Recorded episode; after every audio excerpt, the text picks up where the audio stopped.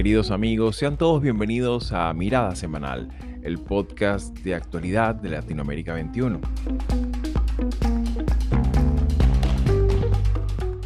Como todos los domingos, analizaremos las principales noticias de la semana con el respaldo intelectual de Marisabel Riera y Manuel Alcántara Sáez.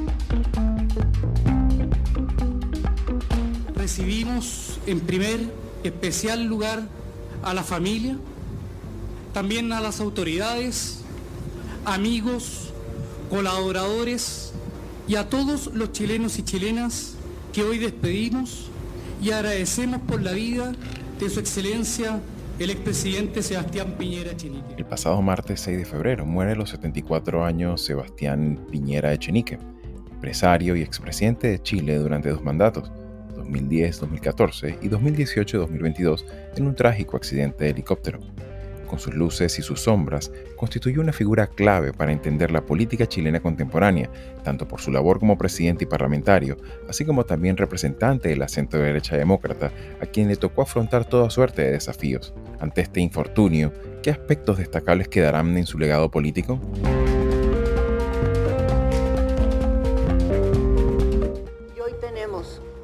una prórroga de cese al fuego de 180 días, fortalecida porque se reactiva el mecanismo. ¿Qué le agregamos al cese? Ya Vera agregó nuevos elementos como de cuidado, nuevos compromisos para mejorar el cese.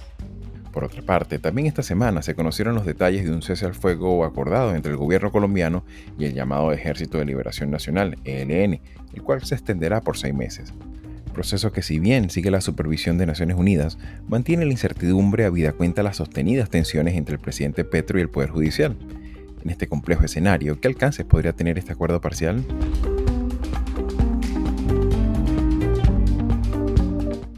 Hemos ganado la presidencia de la República por segunda vez con, el, con más del 85% de los votos.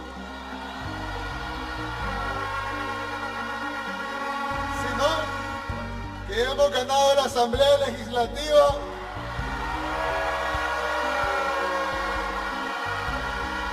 con 58 de 60 diputados. Y para el último segmento del programa, examinaremos el futuro político que le depara El Salvador, ya conocida la controversial reelección de Nayib Bukele para un nuevo mandato. Unas elecciones que además de haber sido poco competitivas, con el paso de los días se han venido a conocer un conjunto de irregularidades que presagian nuevas formas de opacidad sobre el sistema electoral, con lo cual se afianza aún más la tendencia de concentración de poderes que sostenidamente ha desarrollado Bukele desde la presidencia, aspectos que examinaremos en esta nueva edición de Mirada Semanal.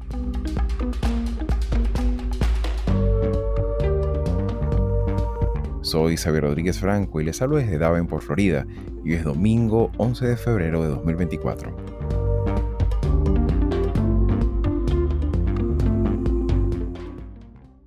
Y bien amigos, sean todos una vez más bienvenidos a Mirada Semanal. Y para esta semana en la que ya nos estamos adentrando en el mes de febrero, pues por supuesto arrancamos nuestro repaso eh, de la actualidad política, económica y social de nuestra región, eh, inexorablemente con el sensible fallecimiento de, de Sebastián Piñera, quien fuera eh, presidente de Chile en dos ocasiones, el primero de centro, de centro derecha después, del, después de la transición a la democracia eh, realizada en Chile y que de alguna manera, pues dentro de sus luces y sus sombras, fue una, una biografía muy interesante, eh, un, personaje que jugó un papel, no se puede entender la Chile contemporánea sin su aporte, sin su, em, el, legado que deja, eh, no tan solo en el plano estrictamente político, sino también como referencia de la, de, de la Chile de este siglo XXI, que para bien y para mal pues ha caracterizado esta, esta, esta importante nación en términos de institucionalidad democrática y cultura, de respeto también a la, a la diversidad que ha significado pues, el sistema político eh, chileno post-transicional. En ese sentido, me gustaría un poco tu, tu valoración, pues por supuesto, eh, fue un accidente trágico en el que mm, para, para todo el mundo fue una, una gran conmoción, eh, un accidente de, de helicóptero, y que bueno, lamentándolo mucho, pues esto también se inserta en una dramática situación que es la que se está viviendo actualmente con el tema de los incendios y que, y que evidentemente pues habla de una importante conmoción a nivel, a nivel nacional de todo lo ocurrido y lo que sigue ocurriendo a día de hoy. En ese sentido, Manolo, me gustaría tu, tu apreciación de contexto. ¿Cómo miras tú esto? Y bueno, y sobre todo tu palabra también de balance de una vida de Sí, un líder político indiscutible. bueno, así es, Xavi. Yo creo que hay que destacar que ha sido una semana terrible para, para Chile, ¿no? Desde el punto de vista, desde el punto de vista, tú lo has dicho, de los, de los incendios, de lo que ha supuesto ese centenar largo de, de- víctimas y bueno, y esta, y esta evidencia de lo que, de lo que viene a suponer ah, esto que, que hay muchos todavía que siguen queriéndolo negar, ¿no? Este, eh, este calentamiento global, este eh, incremento de las temperaturas, este incremento de las sequías y que bueno, hayan tenido este, este luctuoso eh, eh, impacto y, y- y que es realmente triste. Y a ello se suma, evidentemente, desde una perspectiva, claro, totalmente, totalmente distinta, el, el fallecimiento de, de Sebastián, de Sebastián Piñera, ¿no? Em, yo creo que hay, hay dos eh, grandes características de la figura de, o tres, si se quiere, de la figura de Sebastián Piñera.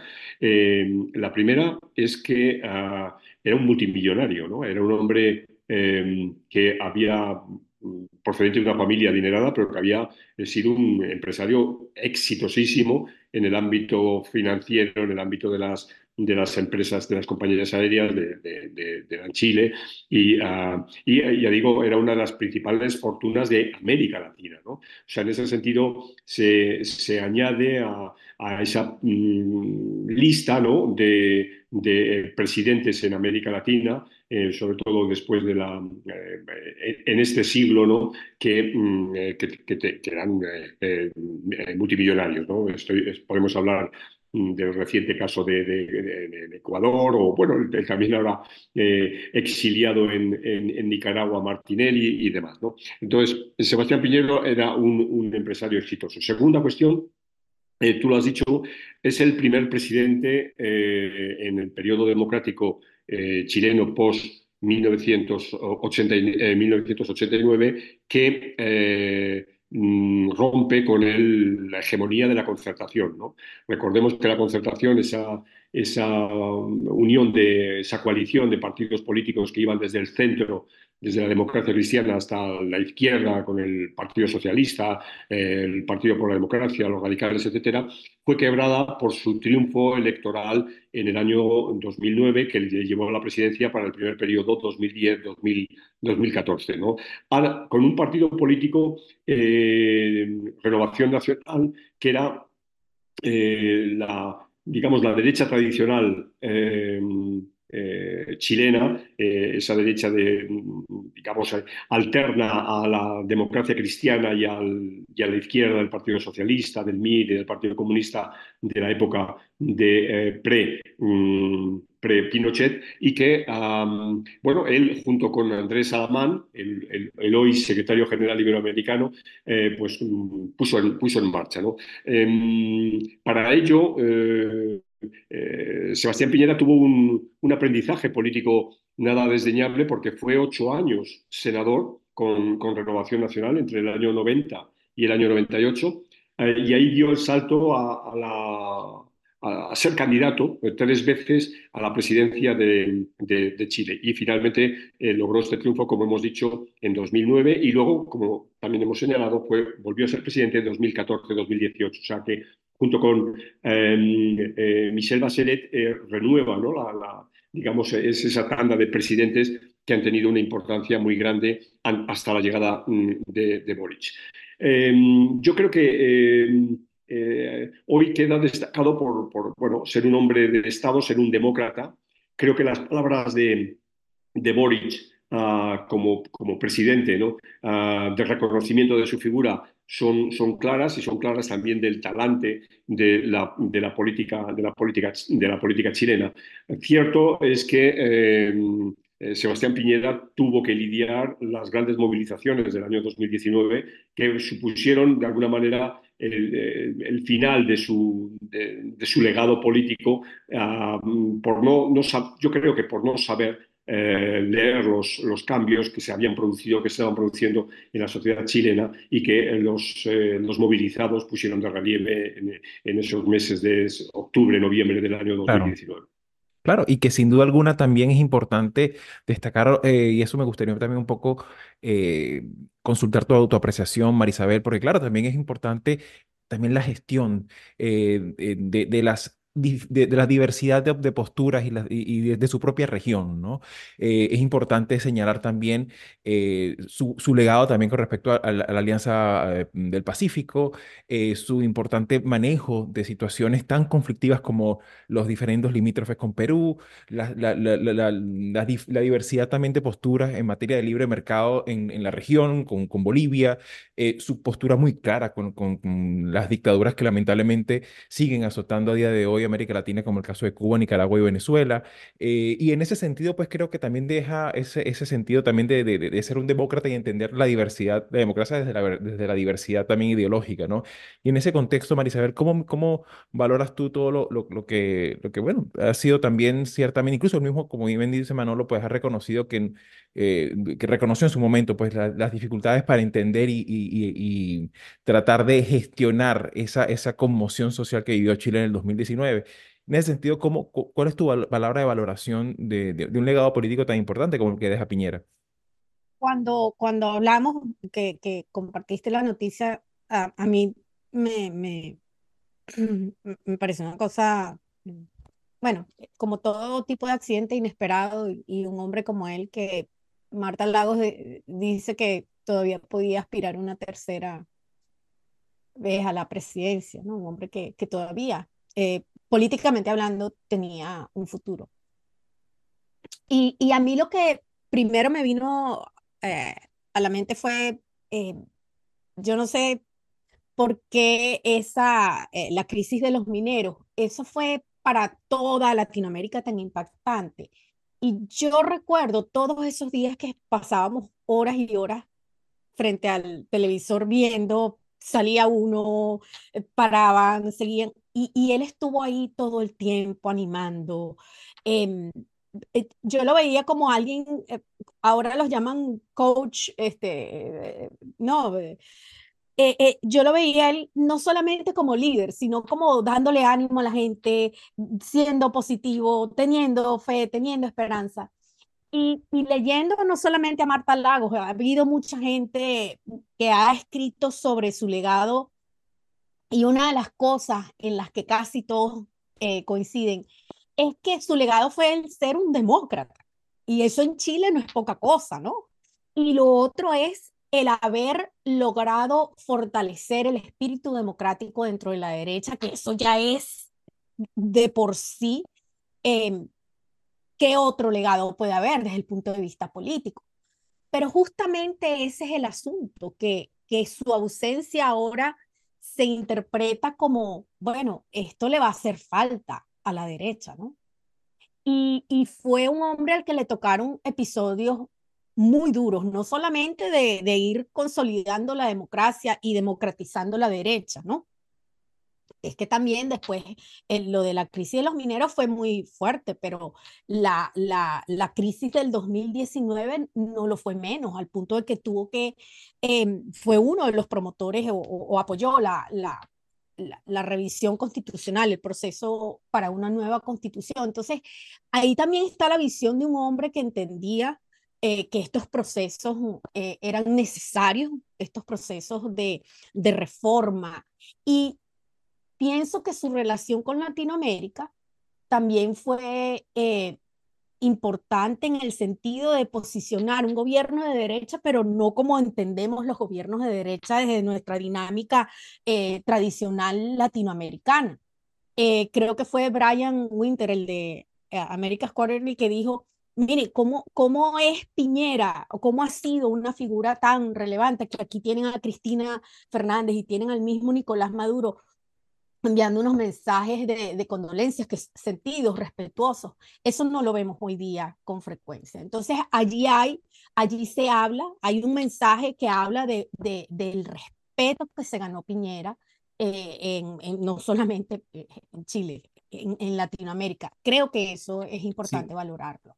Sin lugar a dudas, y creo que con eso me gustaría que, que cerráramos este, este, este segmento, porque claro, ciertamente eso ha, tenido, y esperemos, pues por supuesto, de cara al futuro, para la, para la vida política de Chile y de nuestra región, pues que de estas cosas también se aprendan eh, y que creo que esto también de alguna forma ha, ha, sido como muy, muy representativo el discurso también de Boris, que bien lo señalaba eh, Manolo, donde se recoge precisamente ese talante, eh, es esa necesidad de humanizar y de, y de sacar la, la política de tanta toxicidad, de tanto radicalismo, ¿no? Y creo que eso, el reconocer eh, esta, este talante democrático, pues creo que es algo importante para, para, para, toda la región. Y por supuesto, pues estaremos muy atentos a cómo se vayan desarrollando los acontecimientos eh, en lo próximo en Chile, pues sobre todo eh, considerando pues la, la, gravedad de estos incendios que, que, siguen teniendo, que, siguen estando en, en buena parte del territorio chileno.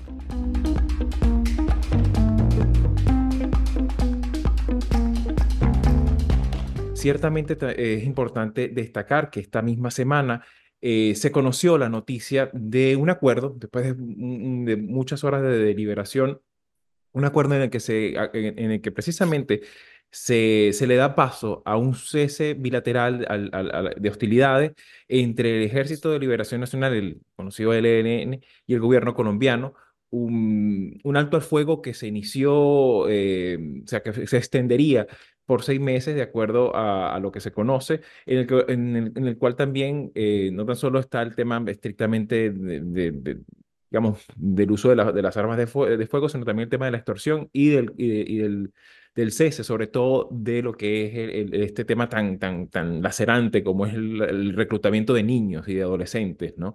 que es algo que es, que es una de las, de, las rémoras que a veces el tema de los niños soldados es uno de los temas más eh, conmovedores que, que lamentablemente eh, teniendo cabida en este conflicto. Sin embargo, me gustaría un poco tu apreciación general, Manolo, porque bueno, ciertamente hay que entender que es uno de los varios eh, frentes que tiene abierto actualmente el gobierno, perdón, el gobierno colombiano bueno, venezolano también, ¿no? y que claro, de alguna manera, pues ciertamente esto sucede bajo la supervisión de, de, la misión de Naciones Unidas y también en el marco de estas conversaciones que todavía siguen su curso en La Habana, Cuba. En ese sentido, Manolo, ¿cómo miras tú esto, eh, sobre todo entendiendo la complejidad que implica para, para el contexto político colombiano estos acuerdos de paz y, esta, y estas pequeñas paréntesis que se han abierto en los últimos meses y años en Colombia? Exacto. Mira, esa complejidad es... Eh, es eh, la nota dominante y es una nota dominante que, lleva pues, a, muchas, a muchas personas al, al, escepticismo. ¿no? Eh, para el caso de, del ELN, eh, donde se, circunscriben seis ciclos de diálogos que se han ido produciendo en Venezuela, en México y en Cuba, y ahora parece ser que esta prórroga por otros 180 días con este cese el fuego, que ahora incluye formalmente también el, secuestro de civiles. Esto se va a desarrollar en, en, Venezuela. ¿no? El, el, ELN es una mm, guerrilla eh, con unas peculiaridades eh, eh, propias, ¿no? como es el hecho de una dirigencia muy, muy líquida, no, es, no, es, claro cuál es, eh, cuál es la, la, capacidad de la línea de mando de todos los distintos grupos, que sobre todo se dan en el, en el, en el marco de toda la larga franja de la frontera entre Colombia y, Venezuela y que eh, más recientemente se ha ido también extendiendo la presencia del ELN al, al Chocó, donde eh, con disidentes de las FARC ahí tienen un, mantienen un pulso eh, eh, contra el clan del, Golfo. Y aquí, claro, esta es una de las características también, uno de los elementos a añadir a la complejidad de esto y es la convivencia que por otro lado es, vieja ¿no? en el ámbito colombiano, pero la, la, convivencia con el crimen organizado, con todo lo que viene a suponer el, ah, el, narcotráfico y no solo el narcotráfico, ¿no? ahora podemos también, em, eh, y por eso he citado el caso del Choco, con lo que supone el tráfico de personas, todo el tema de la manipulación ¿no? de, de, las rutas de migración hacia el Darién, que ya hemos hablado en otros momentos, ¿no? Eh, que, y que conviene no olvidar que en el año 2023 eh, por ahí han pasado medio millón de personas, ¿no? O sea, y claro, y es un flujo financiero, ¿no? Esas personas van dejando dinero, van, van dejando dinero en manos de, de, grupos que supuestamente, claro, les protegen o les conducen, etcétera, ¿no? Y ahí el ELN también tiene un papel, ¿no? Tiene un papel se quiere, mm, que, es marginal, pero, pero que, pero que ya, digo, añade un, elemento a la, a la complicación de, del escenario. ¿no? Tengo entendido que las, eh, eh, la, esta prórroga de, de, 180 días, como se dice, como, se, como he dicho, mm, se va a eh, las conversaciones se van a producir en, Venezuela. Venezuela, claro, siempre ha sido además un, santuario, y esto eh, desde, hace tiempo, ¿no? para esta guerrilla, ¿no? en la medida en que mm, bueno, era muy fácil eh, saltar la frontera, revituallarse, descansar, etcétera, para, para, volver a, a, la acción. Entonces, el hecho de que, de que Venezuela vaya y, el gobierno de Maduro vaya a tener cierto, cierto protagonismo, pues en mi opinión también eh, introduce otro elemento de, de, complicación en esta, en esta agenda. ¿no? Eh, entonces, eh, ya digo, esto me parece que es muy preocupante, como, bueno, y por hablar de lo que tú te has referido también de la preocupación de la política colombiana, pues está este, esta, este conflicto que se ha dado en esta, en esta semana en, en el que eh, la, Corte, la Corte Suprema ha sido literalmente secuestrada el, pasado, el pasado jueves eh, por, una, por un plantón, por una manifestación organizada por la Federación Colombiana de Educadores, por FECODE, ¿no? frente al Palacio de Justicia, que no les dejó salir en un proceso en el que estaban eligiendo eh, la sustitución del, del fiscal general, de Francisco Barbosa, cuya, eh, cuya ejecutoria termina el próximo lunes. Eh, la Corte mm, no tomó una decisión porque bueno, se requiere una, 16 eh, votos para la elección del nuevo fiscal y, esto no se produjo. y ah, entonces hubo esta presión ciudadana generando una tensión en Bogotá yo creo que innecesaria, porque bueno, hubo de nuevo la utilización de Petro de, de la llamada a la movilización popular como como ejercicio de presión y esto, eh, ya digo, ha, mm, supuesto un, enrarecimiento del, clima político en, eh, en, Colombia. ¿no? O sea que esto es añadir a, este problema de la negociación del ELN. Claro, que ciertamente ahí e, evidentemente hay un, una persistencia en el, en el manejo de este, cierto manejo eh, tensional y, de, confrontacional que ciertamente eh, dificulta, ¿no? Porque ciertamente era una de las cosas que también el propio eh, Centro Democrático expresado pues en, el Congreso decía, bueno, recordemos también que este tema del, del se maneja también con una cantidad importante de personas que aún siguen desaparecidas y secuestradas, ¿no? Y, por supuesto, para lo cual también debe tenerse un correlato de lo que es fortalecer el sistema judicial, ¿no? Y de hacerlo creíble. Y en ese sentido, Marisabel, ¿cómo, cómo evalúas tú este, esta complejidad, tanto en el plano, digamos, de, de, esa sociología delictiva que todavía sigue existiendo, lamentablemente, pero también en el plano político, ¿no? ¿Cómo miras tú este, este escenario? Tan, tan tenso que se sigue generando y que ha seguido pasando, mm, eh, que cada vez pasa menos inadvertido en el sistema político colombiano. Bueno, yo creo que justamente eso es lo preocupante que, em, por un lado, Petro eh, alega que él no envió a estos grupos mm, y que él dice que hay infiltrados, porque hubo violencia el punto que los magistrados tuvieron que ser sacados con, este, con protección, carros blindados, etcétera. Que yo me imagino que eso es normal, protocolo, pero digamos en una situación un poco más mm, eh, difícil de manejar. Sin embargo, a, a, mí lo que me parece, por una parte, es que Petro sigue, sigue abriendo frentes de conflicto con las instituciones. En un momento donde él mismo reconoce que hay un tema de fragilidad porque lo que alega es que lo quieren sacar, sacar del poder, lo quieren, este, le está haciendo unas acusaciones muy graves de que hay una, una, una, un plan, una componente entre, eh, eh, eh, dentro de la fiscalía, ahora con la corte, para sacarlo del poder.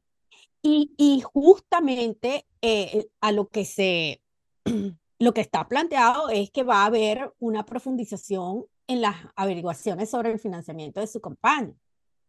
Entonces, ahí es donde volvemos al tema que lo hemos tocado acá, y es que el Petro candidato criticaba todos estos manejos y todo el tráfico de influencias y la corrupción, y sobre esa plataforma, entre otras ofertas electorales, llegó al poder, ¿verdad? Pero ahora resulta que hay, al menos los alegatos apuntan a que hay evidencia de un, de un mal manejo eh, eh, de financiamiento de campaña al menos. Cuidado y si no es algo mucho más serio. Y eso es lo que justamente la fiscalía tiene que hacer, averiguar. Él dice que él no quiere interferir, pero que él se siente víctima, eh, que, que, que, esto es algo orquestado, algo, algo eh, una manipulación de la justicia, y esa es una acusación sumamente grave, porque entonces justamente fortalecer en las, las instituciones, sea la fiscalía, sea la corte, tiene que ser un, un, un objetivo en el caso de, del presidente y no minar la confianza de la gente en esas instituciones. Y lo otro es el comunicado de la OEA. A mí me parece que es importante que la OEA sea un promotor del respeto a las instituciones, pero hacerse eco de eso, de, de, de, que hay en marcha una especie de, golpe de Estado, a mí me parece que es un poco apresurado sin tener todos los elementos para llegar a esa decisión.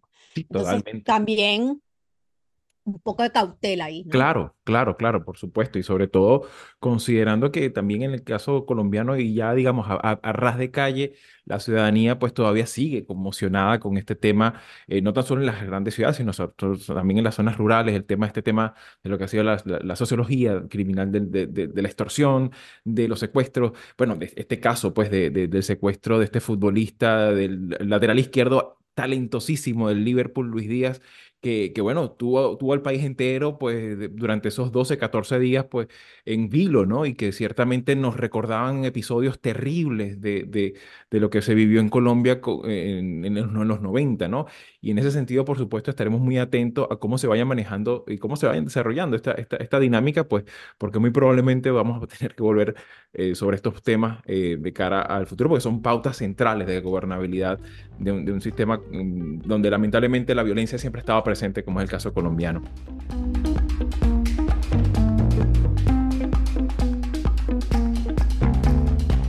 Y ya para cerrar nuestro, nuestro tercer segmento del programa, ciertamente, bueno, como habíamos hablado el, el, episodio anterior, pues en El Salvador el pasado domingo se realizaron eh, ele elecciones presidenciales y ciertamente, bueno, ya como habíamos avanzado, pues era muy, era altamente probable eh, que, que eh, Nayib Bukele se, se, se, erigiera con la victoria. Eh, un, un, unas elecciones ciertamente muy poco competitivas y donde también eh, se enmarcan pues, en, un contexto político muy, muy característico que lo, tuvimos la oportunidad de, de, describirlo generalmente, pero me gustaría un poco ya una vez re realizado y conocidos los resultados y sobre todo de cara al futuro, de cara a un tema que ciertamente, además de todas estas cosas que hemos conversado sobre el tema de la erosión del, de, de, del sistema de justicia, de todos estos elementos que tienen que ver con la concentración preocupante de, de, poderes y competencias en la figura del presidente, pero además de esto, sobre todo comprendiendo la, importancia que tiene el pluralismo político en, una, en, un, en, un, sistema político pues, que lamentablemente pues, eh, ha visto una, una importante concentración de, de poder eh, al, alrededor de la figura presidencial. Y en ese sentido, y conociendo ya los resultados, ¿cómo miras tú eh, El Salvador de este momento del 2024, eh, Manolo, para una nueva gestión, para un nuevo mandato? Eh, constitucionalmente cuestionable de, de, de, Nayib Bukele. Sí, eh, Xavi, Xavi, perdona que te corrija, no conocemos los resultados. es, es, decir, no conocemos los resultados oficiales y sobre ah. todo eh, dos... Los acaban dos de publicar, Manolo. Los acaban ¿Cómo? de publicar, los acaban de publicar, lo estoy viendo. 84.6% el Tribunal Electoral del Salvador valida la reelección de Nayib Bukele y dice que obtuvo el 84.6% de los votos. Lo acaban de publicar. Pero no han publicado, pero no han publicado la composición de la Asamblea Legislativa. Ah, y, sí. y, no han, y no han y, eh, que, que, es también es relevante, y tampoco han publicado un dato que que yo, vamos, eh, a lo mejor se me, se, me, se me ah, oculta, pero que es el dato de participación electoral. Y además es que es curioso porque los colegas eh, periodistas y las colegas periodistas, esto nunca se lo preguntan, y, pero yo esto lo digo en general, ya no solo en esta elección, cuando es un, es un dato absolutamente, absolutamente fundamental para interpretar una, interpretar una, elección. ¿no? Em, fíjate que em, eh, el, domingo pasado hubo elecciones municipales en, en Costa Rica, bueno, recordemos, Costa Rica se sitúa siempre en cualquier índice y demás entre los tres principales países más democráticos de América Latina y en Costa Rica la participación electoral fue del 32%. Dicho de otra manera, el abstencionismo fue del 68%. Pero volviendo a, El Salvador, creo que, mm, claro, eh, eh, Bukele ya dio este dato, si os acordáis, en la noche del, eh, del, domingo pasado, dijo que había ganado por el 85% y también dijo que tenía 58 de los 60 diputados, ¿no? De una manera milagrosa, ¿no? Porque mm, eh, eh, los datos no, apenas estaban empezando a eh, abrir las urnas y, las, y los recuentos, de, sobre todo de, la Asamblea Legislativa, son, son lentos, son complicados, porque por el propio sistema electoral salvadoreño. Pero ya digo, estos, estos datos que igual cuando esto evidentemente estamos grabando antes del, momento de, difundir este, este podcast, a lo mejor ya han aparecido, pero ya digo, por lo menos en el momento que estamos grabando esto, eh, estos dos datos no, no los tenemos. Hay un artículo mm, del pasado día 6 eh, de, Carlos Dada en el país que se titula Así nace una dictadura. Yo creo que es un artículo brillante, es un artículo clarísimo y que resume muy, bien un escenario que nosotros aquí hemos hablado eh, muchas veces, ¿no? Eh, hemos hablado mm, del, momento preelectoral y cómo se venía dando, se venía gestando un, régimen mm, eh, dictatorial. ¿no? Primero, un régimen dictatorial porque, mm, y repito, lo hemos subrayado muchas veces, el régimen de Bukele, por encima de todo, es un régimen de propaganda. Es un régimen que gasta muchísimo dinero en eh, su propaganda cotidiana, en los detalles más nimios, si se quiere, ¿no? Pero esos 100 videos que se suben diariamente a las redes sociales, ya digo, comentando pequeñísimas cosas, a veces son videos de 4 segundos, de 6 segundos, ¿no? Otras veces son más, más complejos, pero muy bien hechos, yo creo que eh, eso define un estado de las cosas y un estado de las cosas que al que se añade otros elementos de propaganda, ¿no? Pues el tema del Bitcoin, el tema que durante el año 2023 El Salvador celebrada el concurso de Miss Universo, los Juegos Centroamericanos y del Caribe, el famoso partido del Inter de Miami contra la selección de, eh, El Salvador con, con, Messi a la cabeza. Eh, también el, cambio de imagen del país, que eso, eso es evidente, ¿no? con, em, con eh, un incremento del 33% de, del pasaje internacional en el aeropuerto de San Salvador, esta idea de, del Surf City que, que, atrae al mundo del surf en, las playas eh, salvadoreñas. O sea, evidentemente una oposición debilitada, pero eh, por encima de todo tenemos, o ahora centrándonos en estas elecciones, bueno, eh, hemos visto cómo mm, el gobierno ha utilizado fondos públicos para la campaña electoral de un Bukele que no se podía presentar y que violó la, Constitución y ahora este cúmulo de irregularidades en el recuento que son irregularidades que van desde lo técnico a lo logístico en, términos de cambios de, del personal técnico en el, en, el propio, en el propio proceso, en términos de dificultades de la transmisión de datos. Ahí hay una responsabilidad muy seria de una empresa, de Indra, y esto también tiene que ver muchísimo con, un proceso muy generalizado en América Latina, yo creo que tristemente generalizado, que es la privatización de, eh, los procesos electorales. Y, esto es algo que he podido ver eh, eh, en las elecciones, repito, de, Costa Rica la semana pasada, donde ya hay un, en este caso es una empresa argentina que quiere introducir el voto electrónico y demás, y hay un contrato, en este caso era un, ejercicio de, prospectiva del proceso electoral, pero un contrato de medio millón de dólares. Bueno, todo esto eh, eh, genera un escenario de caos que, mm, eh, que acompaña a lo que para mí me parece que es más serio, que es el profundo deterioro, completo deterioro del sistema político de eh, El Salvador hacia una dictadura. Claro, y que y en ese sentido también, también hay, hay que, es importante considerar, además de todo lo que tú has comentado, Manolo, el tema también de la propia observación internacional que, que se ha hecho. se conoció también el, el, informe que hace la propia OEA eh, sobre, sobre, esta, sobre estas elecciones y que precisamente este es un tema ciertamente preocupante, donde el tema de fondo eh, además de este tema de, la incorporación de, estas, estas empresas, es el tema de que en, muchas, en, muchos casos es inauditable, ¿no? No se conocen los detalles de, esta, de, esta participación. Y claro, esto por supuesto se, se, suma a todo el, el, aura de opacidad con el que muchas veces se, se, manejan informaciones tan importantes. Pero en ese sentido, Marisabel, me gustaría también tu apreciación de cómo, cómo miras ahora este, este, esta nueva versión de dictadura cool, como el mismo lo, lo definí, sobre todo considerando también que estamos hablando de, de, de, de, una Nayib Bukele que hace pocos años atrás también tuvo oportunidad de dejar de forma pública y notoria su, su, eh, su apreciación contraria a la, a la, reelección y que fíjate cómo puede cambiarse las circunstancias eh, para que él ahora sea pues el que, el que hable de esto y diga que esto es un ejercicio democrático, ¿no? ¿Cómo miras tú eso? Porque claro, ya eso nos parece un déjà vu con lo que nosotros los venezolanos hemos vivido en tiempo reciente, ¿no? Bueno, eh, Ah, siguiendo lo que Manolo planteaba sobre los resultados, eh, no hay resultados del, Poder Legislativo, ellos van a comenzar a contar los votos ahora, de acuerdo con, la nota de AP de hoy. No hay resultados, van a comenzar con el conteo. Pero, como bien lo decías, ya Bukele el mismo domingo dijo hasta el porcentaje. Lo, lo que dice la nota de AP es 84 como 6%, bueno, Bukele dijo 85%, todo está cantado.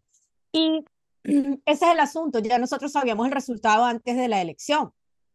Eh, sabíamos que iba a haber una abrumadora eh, votación a, a, favor de Bukele.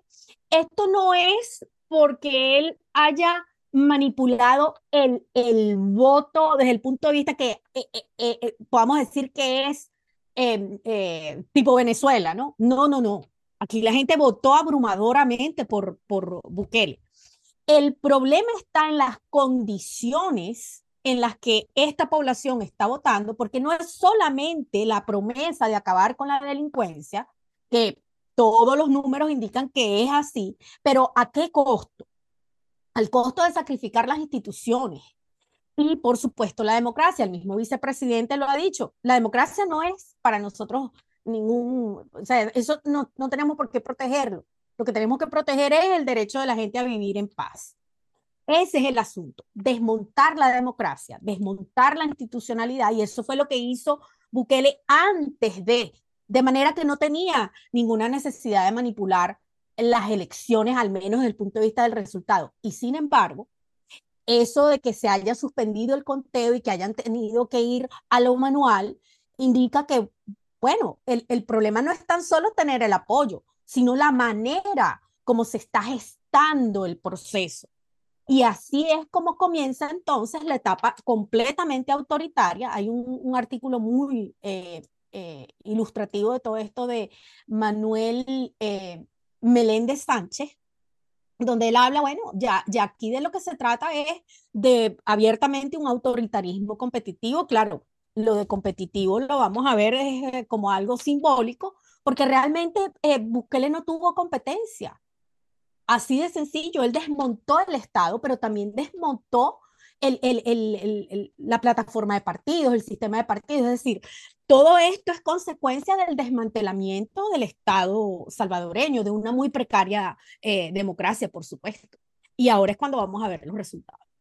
Claro, y precisamente en ese sentido, pues por supuesto, eh, hay que estar atento a cómo se vayan desarrollando los acontecimientos y sobre todo también eh, resulta inquietante, ¿no? Que también dentro de, ese- dentro de su equipo, no tan solo de, de gestión gubernamental, sino también dentro del equipo de campaña, pues han habido muchos venezolanos que de alguna, ma- de una u otra manera hemos tenido que padecer todos estos, todas estas ci- circunstancias tan erosivas al, sistema democrático y que lamentablemente se, se vean vinculados a, a, a un, no, no, un presidente más, eh, sino un presidente que ya eh, es notoria pues su, su disposición de perpetuidad en el poder, ¿no? Y que, y que evidentemente pues eh, estaremos muy atentos a cómo se vayan desarrollando los acontecimientos en las próximas semanas. Así que bueno, eh, mis queridos, se nos ha echado un poco el tiempo encima, pero bueno, muchísimas gracias por, por estar allí, por sus apreciaciones y bueno, seguiremos viendo y examinando lo que ocurra en nuestra región en Mirada Semanal el próximo domingo. Buena semana.